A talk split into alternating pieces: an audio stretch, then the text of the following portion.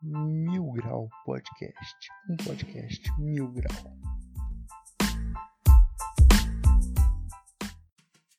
Segue lá no Instagram oficial do podcast, arroba milgrau.pod e no Instagram pessoal, jamilsk2502. Bom, no segundo episódio de hoje do podcast, eu vou falar sobre facas. Vamos lá. Primeiramente, o que é uma faca? Eu posso caracterizar uma faca como qualquer objeto cortante que possa ser um punhado, segurado. Bom, vamos lá. Um pouco sobre a história da faca. É, na Idade da Pedra Lascada, as facas eram é, utilizadas principalmente para cortar e raspar. Por exemplo, um pedaço de couro ou uma carne do osso. No, as facas normalmente eram somente um pedaço de pedra afiado. Depois disso foram usadas as facas de cobre, surgindo aproximadamente 3 mil anos antes da era atual, que foram trocadas por uma liga de bronze, que seria cobre, estanho e alguns outros elementos de liga, que faziam o material ser um pouco mais duro e resistente à corrosão, não perdendo fio tão rapidamente. Posteriormente, após o século XVI, é, foi o material mais utilizado vindo após o ferro, que seria o aço, que seria basicamente uma liga de ferro, carbono e outros elementos de liga também. Bom, agora quais são as partes de uma faca? São duas partes principais: o cabo e a lâmina. Sendo a lâmina constituída basicamente de ponta, fio, também conhecido como gume, desbaste ou vazado, como você preferir chamar, dorso, mosca e caço. O cabo é constituído basicamente de guarda, pomo e cordão. E como uma parte, vamos dizer assim, acessória da faca, é, eu posso falar da bainha, que é onde fica guardada, vamos dizer assim, a lâmina. Agora, alguns tipos de facas. Bom, posso considerar as espadas como facas, como espadas longas, curtas ou adagas. Ou algumas facas utilitárias, como canivete, faca de cozinha, é, facas versáteis ou até mesmo facas decorativas. Falando um pouco sobre o cabo de uma faca, ele pode ser feito de várias maneiras. Normalmente, quando é feito de forma artesanal, pela cutelaria, é feito de madeira. Já numa produção industrial, ele normalmente é por uma resina polimérica injetada, como por exemplo o baquelite, que pode ser um material facilmente injetado, tem um bom ponto de fusão para conseguir derreter e colocar no molde, formando assim nosso cabo. Também pode ser outros polímeros também utilizados. E agora antes de falar das lâminas, que são a minha parte preferida, eu vou falar um pouquinho sobre o gráfico TTT do aço carbono. É, o gráfico TTT é o gráfico de transformação por tempo e temperatura. Mas bom, antes disso, o que é o aço carbono? O aço carbono é aquele aço que tem um teor de carbono até aproximadamente 2,1%. E bom, agora o que é o gráfico TTT? É basicamente um diagrama de transformação por tempo e temperatura, ou seja, a variação entre as fases do material. Primeiramente, a gente tem que saber que o aço é composto por alguns grãos, de ferrita e perlita, sendo a perlita composta de ferrite e cementita. Essas duas fases, quando são aquecidas, a uma temperatura próxima de 700 750 graus Celsius, podem resultar em austenita, bainita, martensita e perlita também. Tudo isso depende da temperatura e tempo do aquecimento e resfriamento do material no processo. Agora que você já sabe disso, podemos começar a falar dos processos que a lâmina passa durante sua produção. Sendo esses processos: aquecimento, para deixar esse material em temperatura de trabalho na forja, que é quando ocorre o recozimento, que seria avermelhar o aço, até aquele tom vermelho cereja mais ou menos, para o aço ficar um pouco mais mole e fácil de trabalhar. E também pode ocorrer a fabricação de algum aço, no sentido de é, não sei se vocês já viram o aço damasco. É um aço bem bonito que tem algumas fases bem distintas. Normalmente ele é utilizado como dois tipos de aços distintos que eu aqueço e vou dobrando e redobrando e redobrando e redobrando até dar aquele padrão. Quanto maior as camadas do, do aço damasco, menos vezes foi dobrado. Quanto menor os desenhos, vamos dizer assim, é porque o aço foi dobrado mais e mais vezes. É um processo de homogeneização do material. Após isso, vamos dar forma à lâmina pelo processo de usinagem, que é quando decidimos o perfil da faca. Ah, qual vai ser o tipo de ponta dela? Se vai ser côncava, convexa ou reta.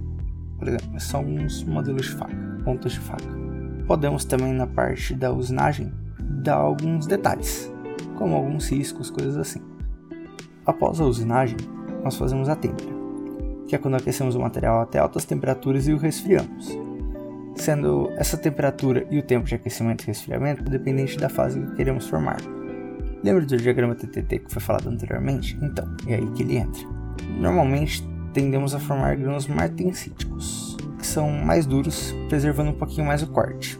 Isso é quando nós fazemos o resfriamento bem rápido do material. Após ser resfriado esse material, fazemos o revenimento, que é o aquecimento do material até a temperatura próxima, mas abaixo da temperatura de transformação do aço, para aliviar algumas tensões internas do material, fornecendo o que faltava para essa faca, a resistência à quebra, porque antes do processo de revenimento, o material é muito quebradiço. Bom, agora que eu falei desses processos, se nós pegarmos o processo de recozimento, têmpera e revenimento, eles são conhecidos como tratamentos térmicos, que em conjunto conferem dureza, tenacidade e retenção de fio à nossa lâmina. Agora, quais os tipos de lâminas podemos ter? Alguns tipos são aço carbono, aço ferramenta, aço cromo, aço seminox, o famoso aço inox e o aço inox de alto cromo e vanádio, que seria acima de 10% de cromo e vanádio e até 10% de titânio, ou algumas lâminas especiais, por exemplo, de titânio, que normalmente é revestido por níquel para não deixar ela ser muito quebradiça, porque o titânio é um material muito quebradiço, e mantendo também a resistência à corrosão do titânio, ou até algumas lâminas cerâmicas, como o óxido de alumínio ou óxido de zircônio, que também são conhecidos respectivamente como alumina e a zircônia. Ambas cerâmicas muito duras e resistentes à corrosão. A alumina, por exemplo, é um dos principais componentes da safira ou rubi, sendo usado também como abrasivo ou refratário pela alta dureza e ponto de fusão. Agora entrando um pouco na parte das estruturas dos materiais, nós temos a estrutura cristalina que a gente conhece como HC, que é estrutura hexagonal de corpo centrado, são bases hexagonais com os átomos de oxigênio no vértice e um triângulo bem no meio da molécula, também com átomos de oxigênio, sendo que entre cada uma das bases e esse triângulo no meio, nós temos um triângulo voltado de uma forma contrária a esse triângulo central, é, entre cada uma das camadas, ou seja, é uma camada de oxigênio, uma de alumínio, que é esse outro material, outro triângulo de oxigênio, um outro triângulo contrário de alumínio e uma outra base hexagonal de oxigênio. A zircônia tem uma estrutura monocíclica e uma característica da zircônia é ser quimicamente inerte, para vocês terem uma ideia, ela só sofre ataque químico basicamente por uma solução de ácido fluorídrico diluído em ácido sulfúrico. Então tem esse material como uma grande importância como cerâmica avançada ou outras aplicações de um material cerâmico avançado, como refratário ou microprocessador também.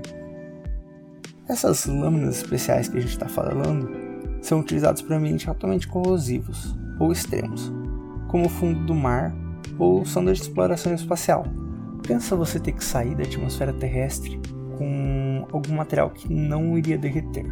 Muitas vezes um pedaço de aço poderia já ser derretido nesse tempo.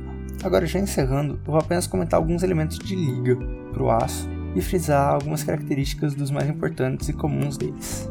Bom, um elemento de liga muito comum é o carbono, que aumenta a resistência à tração, dureza e fornece temperabilidade, Porém, em alta concentração, ele reduz a ductibilidade. Ele dificulta a minha lâmina de perder o fio, deixa mais fácil poder aquecer ele a uma temperatura de trabalho, porém, ele pode deixar o meu material mais difícil de dobrar.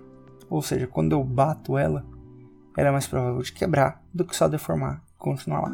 O cobre aumenta a resistência à corrosão, o fósforo aumenta a maquinabilidade e a dureza. Contudo, cria fragilidade quando em grande quantidade. A maquinabilidade seria a capacidade do material dele ser trabalhado.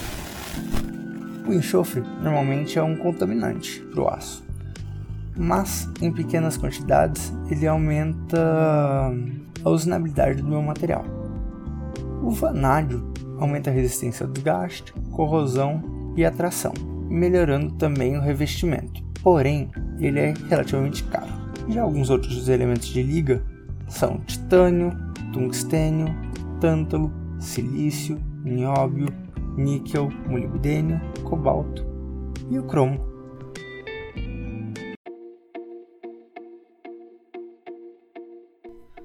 Bom, gente, aqui eu termino basicamente tudo que eu tinha para falar para vocês sobre facas, lâminas e cabos.